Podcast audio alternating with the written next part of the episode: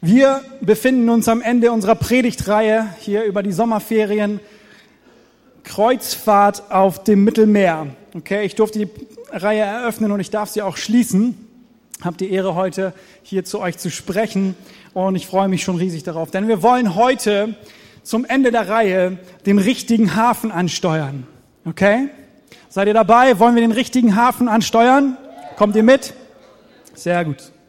Hey, über die letzten Wochen haben wir Paulus verfolgt, ein Mann Gottes, der sich vom Geist Gottes geleitet aufgemacht hatte, um das Mittelmeer zu bereisen, um Juden wie Heiden die gute Nachricht von Jesus Christus zu bringen. Wir haben einen Mann begleitet, der mit einer für Menschen unnormal großen Kraft unterwegs war, eine übernatürliche Kraft. Sag mal übernatürliche Kraft. Eine übernatürliche Kraft, die ihn trotz Ablehnung und Verfolgung, schweren Verletzungen und sogar Nahtodserfahrungen dazu befähigte, Gottes Botschaft in Vollmacht zu predigen, wo immer er auch hinging. Hey, und fast an jedem Ort, an den er gekommen ist, entstand eine neue, dynamische Gemeinde von Menschen, die diesem Christus folgen wollten, dem Retter der Welt, dem König aller Könige, dem Messias, auf den die Juden gewartet hatten. Und diese abenteuerlichen Reisen waren gezeichnet von Zeichen und Wundern, die der Geist Gottes durch Paulus tat. Und überall redete man von, diesem, von diesen Christen, die den Erdball in Aufruhr brachten. Und obwohl dieser, der Dienst von Paulus in diesen wenigen Worten zusammengefasst wie eine einzige Heldengeschichte sich anhört, finden wir zum Ende unserer Reihe einen Paulus, dem es gar nicht gut geht. Wir finden einen Paulus, der am Ende ist. Trotz der vielen Erfolge in seinem Leben, trotz der krassen Sachen, die er erlebt hat, steckt er in einer Krise. Und Paulus sieht den Wald vor lauter Bäumen nicht mehr. Lass uns gemeinsam auf den Weg machen und schauen, warum das so ist und ob wir selbst in so einer dunklen Zeit von seinem Leben lernen können. Wir lesen in der Apostelgeschichte Kapitel 18 die ersten drei Verse. Steht doch mit mir dazu auf. Apostelgeschichte 18, die ersten drei Verse. Bald darauf verließ Paulus Athen und ging nach Korinth. Dort lernte er Aquila kennen, einen Juden, der aus der Provinz Pontus stammte. Aquila und seine Frau Priscilla waren erst kurz zuvor aus Italien gekommen, weil Kaiser Claudius ein Edikt erlassen hatte, wonach alle Juden Rom verlassen mussten. Die beiden luden Paulus zu sich ein und weil er dasselbe Handwerk ausübte wie sie, sie waren nämlich Zeltmacher, blieb er bei ihnen und arbeitete in ihrem Geschäft mit. Ihr könnt euch gerne wieder hinsetzen. Er blieb bei ihnen und arbeitete in ihren Geschäften mit. Wer letzten Sonntag die Predigt von Pastorin Kathi, äh, Sommer gehört hat, weiß, wo Paulus herkommt. Wir haben es gerade im ersten Vers gelesen. Er kam von Athen nach Korinth. Athen, noch einmal ganz kurz der Sprung zurück in diese Stadt. Eine außerordentlich offene Stadt für alles, was sich Religion nennt und Gottheit nennt. Ja, eine Stadt voll mit verschiedenen Göttern und Götzen und ein riesiges Interesse bei diesen Menschen, Götter beziehungsweise Gott kennenzulernen. Ja, und Paulus war ein gebildeter, gebildeter Mann. Er war unterrichtet in vielen, in, in Rhetorik und viel, äh, Redekunst. Und als er, wir haben es letzten Sonntag gehört oder vielleicht habt ihr es auch einfach selber gelesen, als er in dieser Stadt dann diesen unbekannten Gott unter all diesen Götzen gefunden hatte, hatte er diese zündende Idee. Er witterte die große Gelegenheit, hier die Riesenernte einzufahren. Und er war sich sicher, er würde sie alle mit seinen Stärken, mit seinen Künsten und seinen Gaben, die er hatte, überzeugen und zu Jesus bringen. Also legte er sich richtig ins Zeug und gab Vollgas. Hey, und wir haben gelesen, es kam dann doch ganz, ganz anders, als er sich das ausgemalt hatte. Ganz anders, als er sich das vorgestellt hatte. Wir lesen von großem Gelächter. Die Leute haben ihn ausgelacht für seine Botschaft. Die Leute haben ihn ausgelacht. Sie fanden es witzig, sie fanden es lächerlich, was er erzählt von diesem Christus. Andere waren vielleicht ein bisschen interessiert, aber es war für sie irrelevant. Sie sagten, hey, komm, vielleicht noch mal ein anderes wieder, dann kannst du uns mehr von diesem Christus erzählen. Aber jetzt gerade jucken uns die Ohren nach was ganz anderem. Jetzt gerade finden wir andere Dinge spannender. Irgendwie langweilig, was du da hast. Und nur sehr wenige Leute bekehrten sich zu Christus. Und die Wirkung in dieser Stadt war im Vergleich zu allen anderen sehr, sehr sparsam. Es war eine Niederlage für unseren Paulus. Es war eine Ohrfeige, eine Demütigung. Und warum auch immer, aber diese Situation war in der Lage, diesen Mann Gottes in ein ganz tiefes Loch zu reißen. Paulus war am Boden zerstört.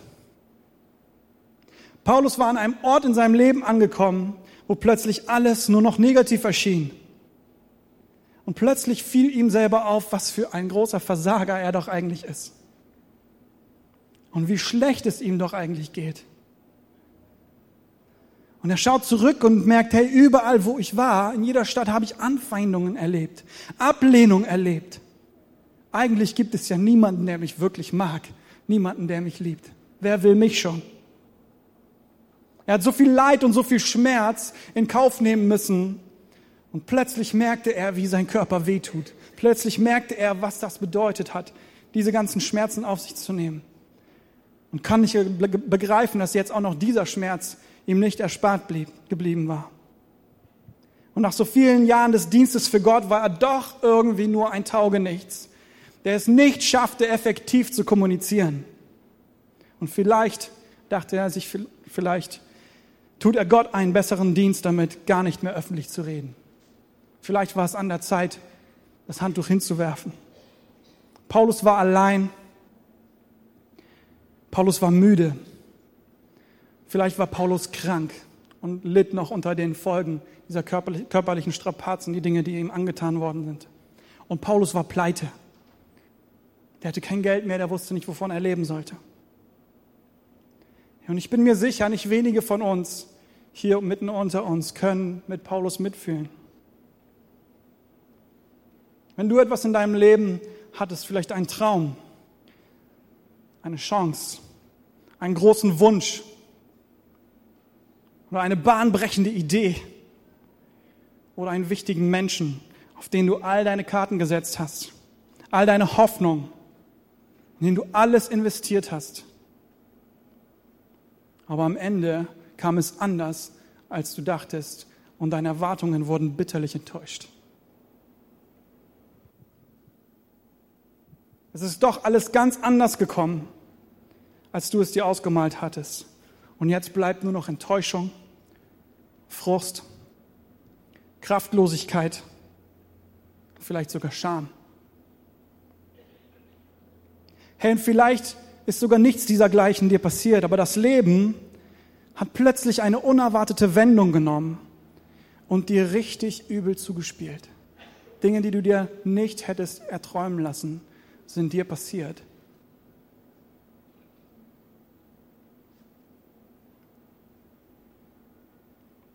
Niederlagen, Enttäuschungen. In solchen Zeiten müssen wir sehr gut auf uns aufpassen, ihr Lieben. Wir müssen sehr gut auf uns aufpassen. Wo gehen wir hin, wenn es uns dreckig geht? Wo gehen wir hin, wenn wir gegen die Wand fahren? Wo gehen wir hin, wenn unser Leben in Scherben vor uns liegt?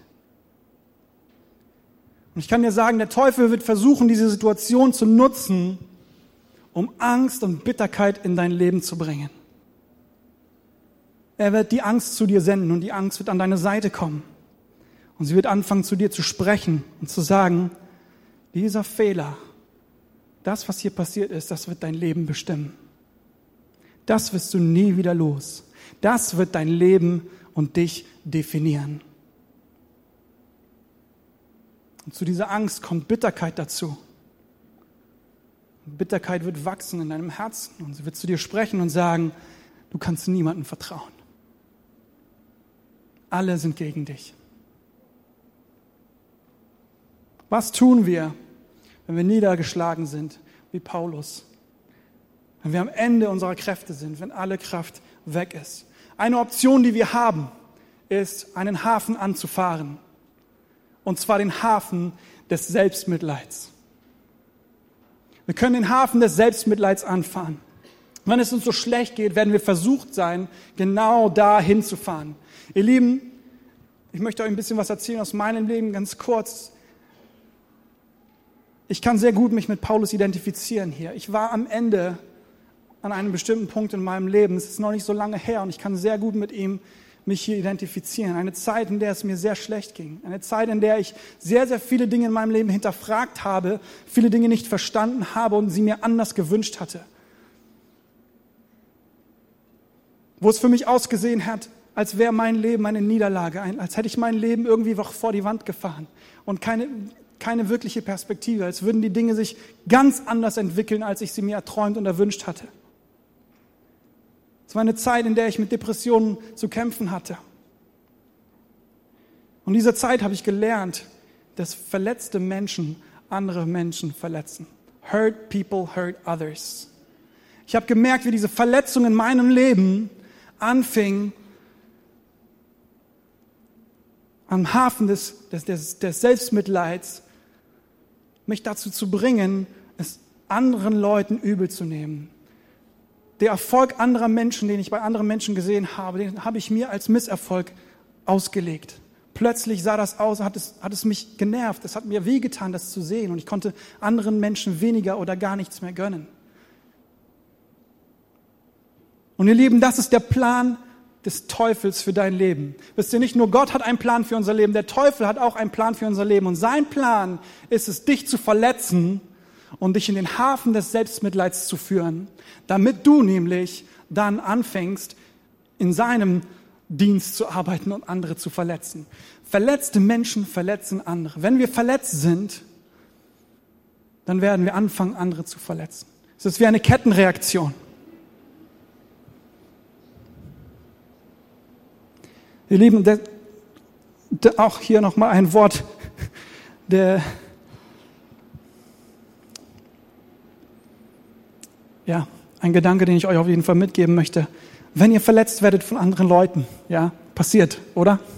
Wenn ihr verletzt werdet von anderen Leuten, dann sind wir so schnell darin, zurückzuspringen und sagen, hey, der hat mich verletzt und jetzt muss ich dem auch was tun oder jetzt habe ich richtig Grund, ähm, ja, ihm das übel zu nehmen, ihm das Böse anzurechnen. Aber wenn wir das wissen, verletzte Menschen verletzen andere, dann können wir hier einen Schritt zurücknehmen und sagen und uns überlegen, hey, was ist los mit dieser Person? Diese Person verletzt nicht ohne Grund, sondern diese Person wurde verletzt. Und es gibt dir vielleicht die Möglichkeit, dieser Person anders zu sehen und ihr anders zu begegnen. Aber in uns selber, da war ich gerade bei dem Thema, wenn wir selber verletzt sind im Hafen des Selbstmitleids uns befinden, dann wird Bitterkeit in unserem Herzen wachsen und aus Bitterkeit wird irgendwann Hass. Und wir werden anfangen, andere Leute zu verletzen. Wir werden Gift aussprühen. Sobald wir uns jemand etwas tut, werden wir bereit sein, anderen was zurückzugeben, anderen was Negatives zu sagen oder ihnen wirklich was Negatives zu tun. Aus Angst wird Bitterkeit und aus Bitterkeit wird Hass. Wir lesen 1. Korinther 2, Vers 3, wie Paulus sagt, als er dann von Athen wegging und wie er bei den Korinthern ankam. Es ging ihm richtig schlecht. Er schreibt, ich war schwach, ich war elend und ich zitterte vor Angst, als ich zu euch sprach. Paulus war enttäuscht und der Nährboden für diese Angst und diese Bitterkeit war sehr groß in seinem Leben. Und jetzt war es wichtig, dass er den richtigen Hafen ansteuerte, dass er nicht den Hafen des Selbstmitleids ansteuerte. Und wir lesen, er entscheidet sich, die Stadt seines Versagens zu verlassen und macht sich auf den Weg nach Korinth, um sich dort zurückzuziehen und sich Arbeit zu suchen. Und hier kommt die erste gute Nachricht, die ich für euch habe heute Morgen. Ja, ich bin nicht hier, um euch runterzuziehen. Ich bin hier, um euch gute Nachricht zu bringen aus Gottes Wort. Wir lesen nämlich, er macht sich auf den Weg nach Korinth. Und was ist in Korinth? Gott ist schon da. Gott hat diese Stadt schon vorbereitet und er wusste, mein kleiner Paulus, dem wird's jetzt, dem geht's jetzt gerade ganz, ganz schlecht und der wird nach Korinth gehen, um zu sagen, um, ja, Paulus wollte nach Korinth gehen, um sich eine Pause zu gönnen, um sich zurückzunehmen. Der hat darüber nachgedacht, ja, hat sozusagen nur noch einen Tag die Woche ähm, seinen Dienst getan, den Rest der Woche hat er einfach nur gearbeitet. Ich kenne das auch aus meiner Zeit, als es mir so schlecht ging, da habe ich darüber nachgedacht, ob es sich nicht äh, ob es nicht an der Zeit ist, mir einen anderen Beruf zu, zu suchen, einen anderen Job zu wählen. einfach das Handtuch zu werfen, ob es nicht an der Zeit ist, was anderes zu tun. Und vielleicht war Paulus an diesem Punkt hier in seinem Leben und hat gedacht, hey, ich gehe wieder zurück zum Zelt machen. Das, das ist das Einzige, was ich wirklich kann. Und wir sehen aber, Gott hat es vorbereitet. Gott kennt Paulus und er hat schon in diese Stadt Menschen hineingepflanzt, die ihn auffangen werden, die ihm Gutes tun werden.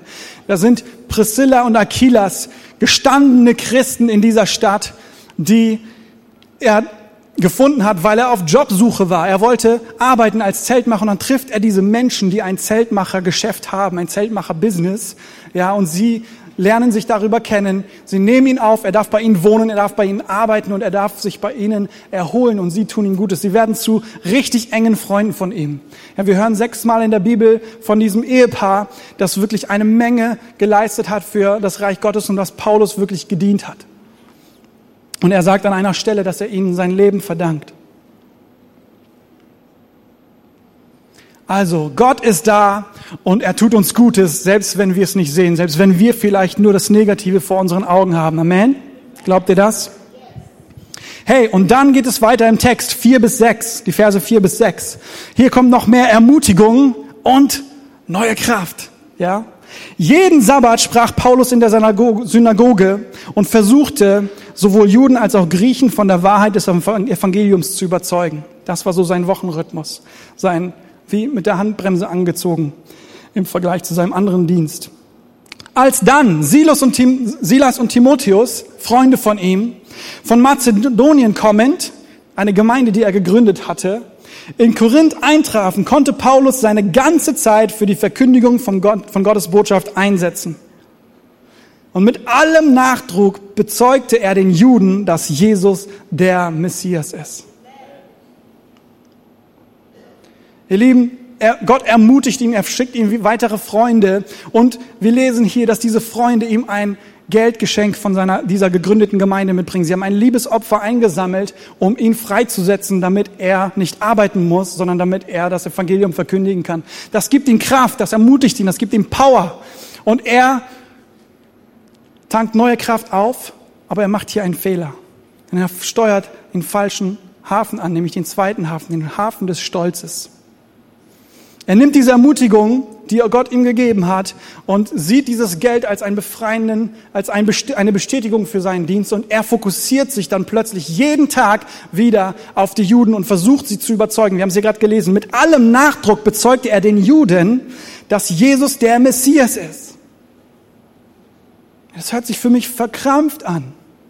Es hört sich für mich an, als würde Paulus hier aus eigener Kraft versuchen, sich selber wieder was zu beweisen. Das, was an Athen nicht gelungen ist, sich jetzt hier in Korinth zu beweisen, dass er doch was drauf hat.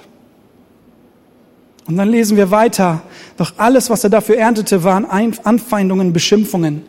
Da schüttelte er den Staub von seinen Kleidern und erklärte, ich habe es, ihr habt es euch selbst zuzuschreiben, wenn das Gericht Gottes über euch hereinbricht. Mich trifft keine Schuld. Von jetzt ab wende ich mich an die noch Nicht-Juden. Ich lasse euch alleine, ihr seid mir egal. Hier haben wir wieder den verletzten Paulus, wie er anfängt, andere zu verletzen. Und diese Bitterkeit durch ihn durchkommt. Ich bin fertig mit euch. Mir doch egal, was mit euch passiert. Es ist nicht meine Schuld. Diese Spritze der Ermutigung hat Paulus dazu geführt, doch wieder einen verkrampften Selbstversuch zu starten. Ja, in der Vergangenheit haben wir gelesen, dass er zuerst zu den Juden gekommen ist, bei ihnen, zu ihnen gepredigt hat. Dann ist er zu den Nichtjuden gegangen. Dann gab es Verfolgung und von den Juden die das nicht hören wollten. Und dann gab es eine große Erweckung unter den Heiden und auch unter Juden. Das war eine, sein Erfolgsrezept, was er hatte. Vielleicht hat er genau das hier jetzt wieder probiert, nachdem er in Athen direkt zu den Heiden gegangen ist, hat er sich gedacht, so jetzt mache ich es wieder wie früher. Ich gehe zuerst zu den Juden, dann werden die sauer, vielleicht verprügeln die mich, vielleicht steinigen die mich sogar wieder, aber Gott benutzt das ja in meinem Leben, um Erweckung zu bringen. Ja, dieses Erfolgsrezept wieder neu aus der Tasche zu ziehen. Mit allem Nachdruck bezeugte, bezeugte er den Juden, dass Jesus der Messias ist. Aber es war aus seiner eigenen Kraft. Und es war ein Weg gegen die Wand. Er ist wieder gegen die Wand gefahren damit. Wenn wir versuchen, daran festzuhalten, das, was wir uns wünschen und vorstellen, unsere konkrete Vorstellung, die wir haben, das, wo, so wie es unbedingt passieren muss. Wenn wir versuchen, aus unserer Kraft unbedingt ans Ziel zu kommen. Und nicht aus Gottes Kraft, sondern aus unserer Kraft. Dann werden wir wiederholt gegen die Wand fahren. Und das tut weh. Ihr Lieben, und nach diesem zweiten Hafen passiert es endlich. Paulus steuert den dritten, den guten Hafen an. Wir lesen es nicht in diesem Text, aber wir lesen später in den Briefen, die er an die Korinther geschrieben hat, wie er von dieser Situation, von dieser Zeit in seinem Leben beschreibt. Und dort lesen wir, dass er einen Dialog mit Gott geführt hat. Er ist zu Gott gekommen, er hat den richtigen, ist den richtigen Hafen angefahren, er ist zu Gott, seinem Vater und seinem Schöpfer gekommen. Derjenige, der ihm Kraft gibt, derjenige, der alles für ihn bereithält, derjenige, der ja bereit ist, ihn zu versorgen und ihn zu verwöhnen. Und er ist zu ihm gekommen und hat all sein Leid vor ihn gebracht und hat ihm erzählt davon, wie schlecht es ihm geht, wie schlecht er sich fühlt, wie mickrig und wertlos er sich fühlt und, und ja, nicht in der Lage, seinen Dienst auszuführen. Und er breitet das alles vor Gott auf. Und er bittet ihn, das zu, auch zu verändern in seinem Leben, dass Gott ihm, dass Gott doch mal sein Leben verändert, dass er mehr Erfolg hat, dass, dass die Dinge, die ihm wehtun, die Dinge, die so schwer für ihn zu tragen sind, dass sie weg kommen aus seinem Leben. Und dann hat er eine Erkenntnis. Und plötzlich wendet sich das Blatt. Ihr Lieben, wir lesen weiter. Ich erzähle euch noch nicht, was Gott ihm gesagt hat, aber wir lesen weiter. Plötzlich wendet sich das Blatt. Er fährt an den richtigen Hafen und plötzlich passiert Folgendes. Apostelgeschichte 18, 7 bis 8. Er verließ die Synagoge und verkündete das Evangelium von da an bei Titius Justus, einem Nichtjuden, der an den Gott Israels glaubte und dessen Haus unmittelbar neben der Synagoge stand. In der Folge kam kein geringerer als Crispus, der Vorsteher der Synagoge, zum Glauben an den Herrn. Und er und alle, die in seinem Haus lebten, auch viele andere Korinther, die Gott, die Gottes Botschaft hörten, glaubten und ließen sich taufen. Wow, was ist hier passiert? Plötzlich läuft's bei ihm. Ja, plötzlich läuft's bei ihm. Er fokussiert sich auf seinen, seine Hauptberufung, den Heiden zu erreichen, und plötzlich bekehren sich die Juden. Der Vorsteher der Synagoge. Da, wo er seine ganze Kraft gelassen hat. Plötzlich läuft es einfach so. Welche Erkenntnis hatte Paulus? Was hat Gott zu ihm gesagt? In 2. Korinther 12, 9 bis 10 können wir das lesen, wie er mit Gott im Dialog steht. Und dann berichtet er, doch der Herr hat zu mir gesagt, Paulus, meine Gnade ist alles, was du brauchst. Denn meine Kraft kommt gerade in der Schwachheit zur vollen Auswirkung. Daher will ich nun mit größter Freude und mehr als alles andere meine Schwachheiten rühmen, weil dann die Kraft von Christus in mir wohnt. Ja, ich kann es von ganzem Herzen akzeptieren. Ich kann es annehmen. Dass ich wegen Christus mit Schwachheiten leben und mit, Misshandlungen, Nöte, Verfolgungen und Bedrängnisse ertragen muss. Denn gerade dann, wenn ich schwach bin, bin ich stark. Paulus hat den richtigen Hafen angesteuert. Er ist zu seinem himmlischen Vater gekommen mit seiner Niederlage, mit seinem Frust, mit seinem mit seiner Bitterkeit ist er zu Gott gekommen und hat vor ihm kapituliert. Und das, ihr Lieben, ist der Schlüssel zu übernatürlicher Kraft. Sag noch einmal, übernatürliche Kraft. Übernatürliche Kraft. Wenn du kraftlos bist, Gott möchte dich beschenken mit übernatürlicher Kraft. Und das hier ist der Schlüssel. Kapitulieren vor Gott. Er kommt zu Gott, er kapituliert, er zeigt ihm alles auf und zeigt, öffnet sein Herz vor ihm und er gibt auf selber zu versuchen, der Held in seinem Leben zu sein. Und er sagt, Gott, so sieht's aus. Und Gott sagt, alles klar, Paulus, breite deine Flügel aus, ich übernehme. Und dann kommt die Brise Gottes in sein Leben und er kann fliegen wie ein Adler und die Dinge geschehen in einer Leichtigkeit. Und er lehnt sich zurück und sieht zu, wie Gott wieder Wunder tut. Ihr Lieben, der Schlüssel ist, den richtigen Hafen anzusteuern vor Gott kapitulieren und übernatürliche Kraft empfangen für unser Leben, für dich und für mich. Ihr Lieben, also was tun wir, wenn wir zerschmettert sind, wenn wir Niederlagen erleben in unserem Leben, wenn wir am Ende sind, wenn unsere Kraft weg ist? Die erste Option war der Hafen des Selbstmitleids. Fahr da nicht hin. Fahr da nicht hin. Da warten Angst und Bitterkeit auf dich. Birgit Bergmann, eine Politikerin hier aus Bremen und noch eine Schwester im Herrn, ähm, hat vor kurzem ein Zitat von, von Nelson Mandela gepostet, das mich berührt hat und das super zu, diesem, zu dieser Botschaft passt. Und zwar Nelson Mandela, ich glaube, ich muss nichts zu ihm sagen. Jeder sollte wissen, wer Nelson Mandela ist. Dieser Mann saß 27 Jahre im Gefängnis von seinen, ähm, von seinen Feinden her, die ihn ins Gefängnis geschickt haben. 27 Jahre lang hat er im Gefängnis gesessen für das, was er glaubte und was, wofür er gekämpft hatte. Und nach 27 Jahren kommt er raus aus diesem Gefängnis und er vergibt seinen Feinden und sagt folgende Worte. I am the master of my fate. I am the captain of my soul. Ich bin der Herr meines Schicksals. Ich bin der Kapitän meiner Seele. Ich bin der Herr meines Schicksals, Leute. Das bedeutet nicht, dass er dachte, okay, ich bin's. Ich kann's reißen. Ich bin für mein Leben verantwortlich und ich kann's immer noch richtig, richtig gut machen, sondern es war ein, etwas, was jeder Leiter wissen sollte, oder natürlich jeder Mensch für sein Leben wissen sollte. Er hat Verantwortung genommen für sein Leben. Er hat sich nicht in die Ecke drängen lassen, um ein Opfer zu werden, wie ein Opfer zu leben und zu denken, sondern er wusste, er ist der Meister seines Schicksals. Er ist der Kapitän seiner Seele. Selbst nach diesen 27 Jahren kann er steuern, was, wie er mit seinem Leben weiter umgehen möchte. Und er entscheidet sich zu vergeben. Es sagt auch an einer anderen Stelle, als er rausging aus der Zelle und zu der Tür, auf die Tür zuging in die Freiheit, ist ihm klar geworden, wenn er jetzt nicht Bitterkeit und Hass in dieser Zelle lässt, dann wird er für den Rest seines Lebens gefangen bleiben.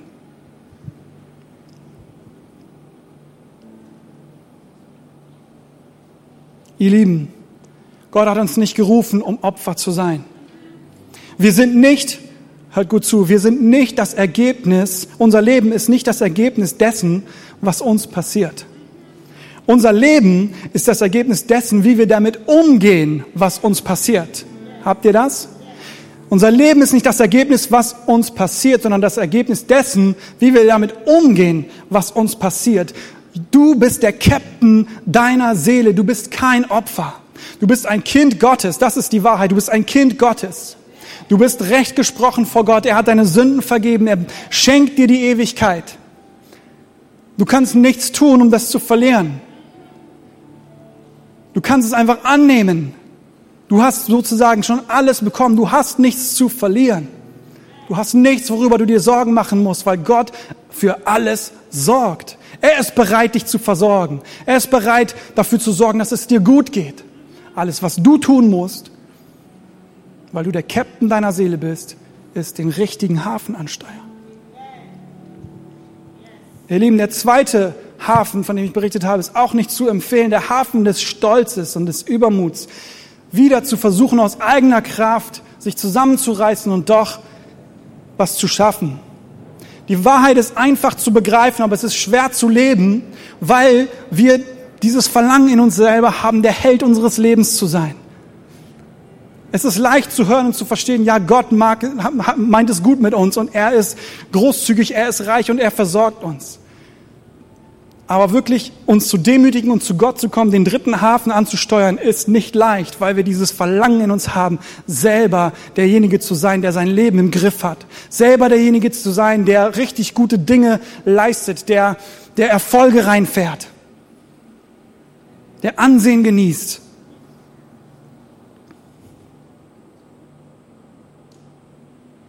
Der dritte Hafen, ihr Lieben. Kapitulation vor Gott. Ein demütiges Herz führt zu übernatürlicher Kraft.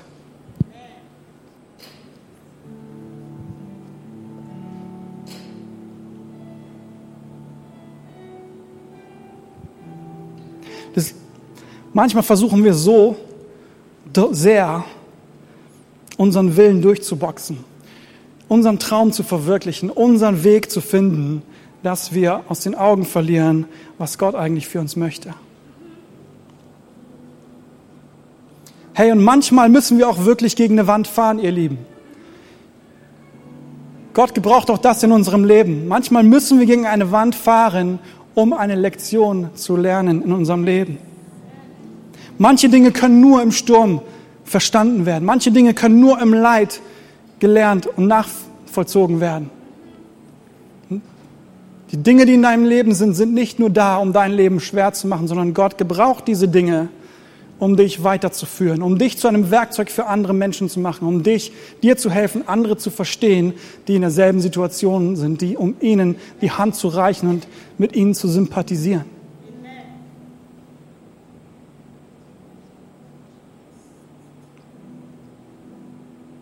Ihr Lieben, das ist das Wunder, das geschieht, wenn wir kapitulieren vor Gott und anerkennen, dass er Gott ist und wir nicht.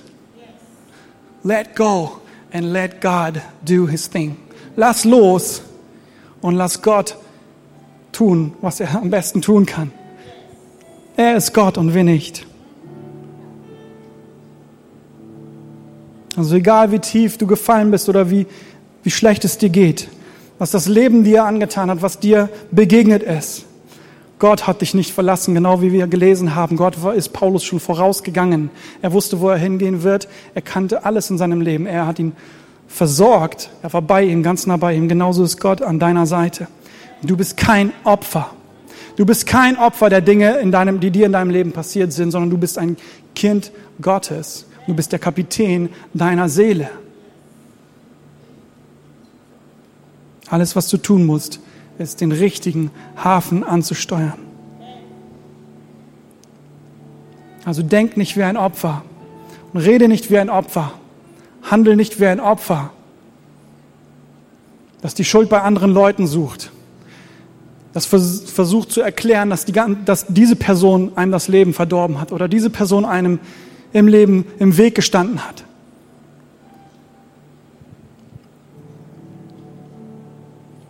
Hurt people hurt others. Verletzte Menschen verletzen andere. Das ist wahr. Aber ihr Lieben, loved people love others. Ja, geliebte Menschen lieben andere. Wenn wir zu Gott kommen, wenn wir diesen Hafen ansteuern, dann ist das die Entscheidung, um unseren Liebestank zu, zu, zu füllen.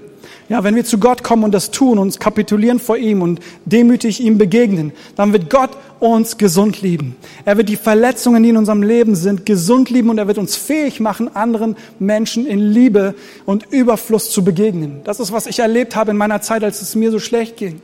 Ich bin irgendwann zu Gott an diesen Punkt gekommen, bin bei Gott angekommen, habe das alles vor ihm hingelegt und habe mich entschieden, zu kapitulieren, zu sagen, okay Gott, ich nehme das aus deiner Hand. Und ich möchte dankbar dafür sein, was du mir gibst. Ich möchte dankbar sein und möchte das nehmen, weil du meinst es gut mit mir. Und Gott hat mich geheilt. Und es war wie von einem Tag auf den anderen konnte ich mich wieder für andere freuen. Und ich konnte andere Leute segnen, ohne mich mit ihnen zu vergleichen. Mein Herz überfloss mit seiner Liebe für andere Menschen. Geliebte Menschen lieben andere. Das ist Gottes Plan für dein Leben. Er möchte dich lieben, er möchte dich gesund lieben, er möchte dich voll lieben, damit du durch diese Erde spazierst und diese Liebe an andere Menschen weitergibst. Ihr erinnert euch, der Plan des Teufels ist es, dich zu verletzen, damit du andere verletzt. Gottes Plan ist, dich zu lieben, damit du andere liebst.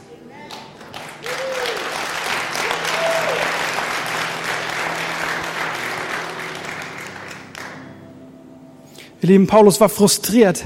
Er ist an seine Grenzen gekommen, er hat all seine Kraft verbraucht. Und er lässt los und er kapituliert vor Gott. Und er konzentriert sich auf das Wesentliche, das Gott ihm gesagt hat, also auf die Heiden. Und plötzlich ermutigt ihn Gott.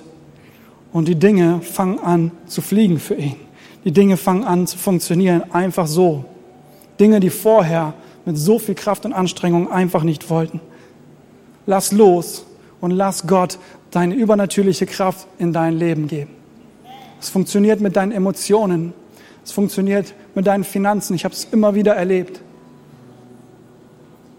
Wenn Gott zu mir kommt und sagt, Alex, hier, da ist eine Person, ich möchte Ihnen, dass du diesen Betrag gibst. Und meistens passiert das gerade dann, wenn es mir finanziell schlecht geht. Ja, danke Jesus, gerade jetzt. Aber ich demütige mich und ich kapituliere vor Gott und ich sage, hey Gott, ich vertraue auf dich, weil du bist mein Versorger. Und dann gehe ich diesen Schritt.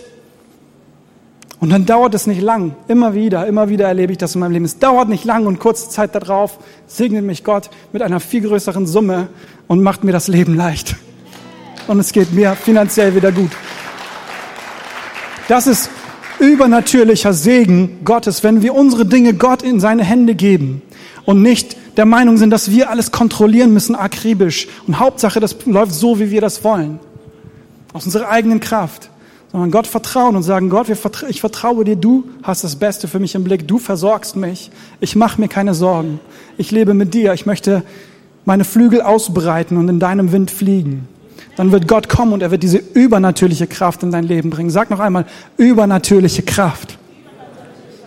Hey, wenn du am Ende bist mit deiner Kraft, das ist eine gute, gute Nachricht.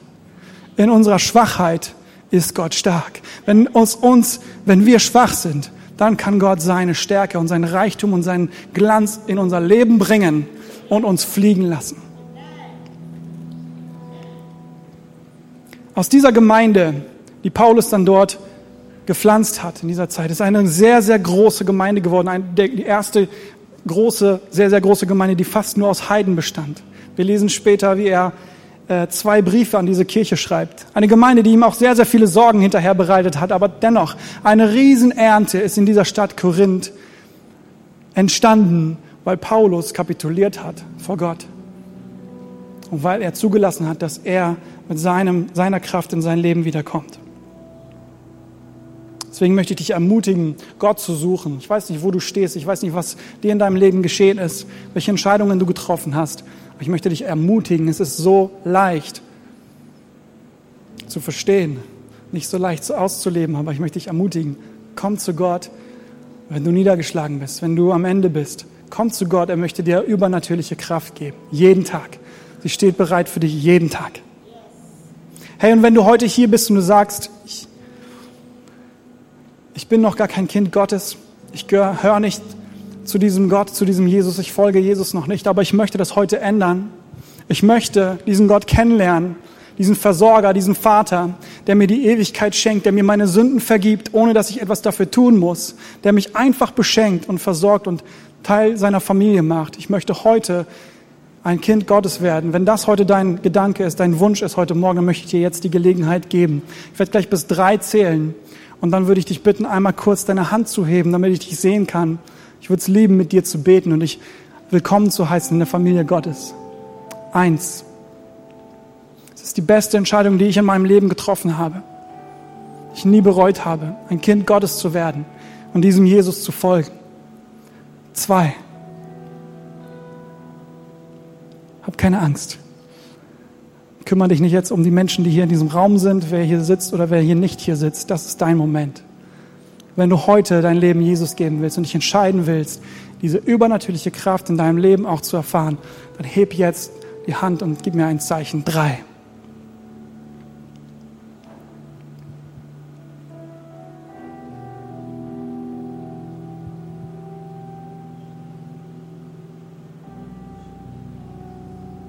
Halleluja. Vater, ich danke dir für diesen Morgen, den du gemacht hast, Vater. Und ich danke dir, dass du, ja, so wie wir gerade gehört haben, dass du uns liebst von ganzem Herzen. Dass dein Herz überfließt für uns, ja, für jeden Einzelnen von uns, ja. Und dass du uns beschenken möchtest. Dass du uns fliegen lassen möchtest wie ein Adler in deinem Wind, Vater. In deiner übernatürlichen Versorgung, in deiner übernatürlichen Leitung.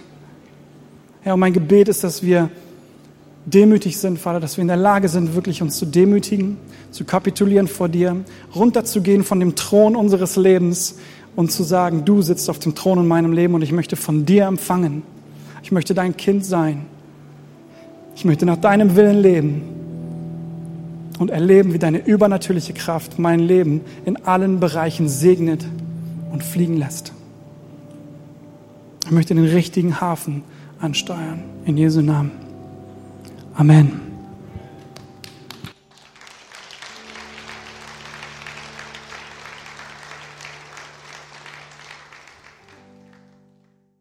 Der Friede Gottes, der weit größer ist als alles, was wir verstehen, sei mit euch allen. Amen. Schönen Sonntag.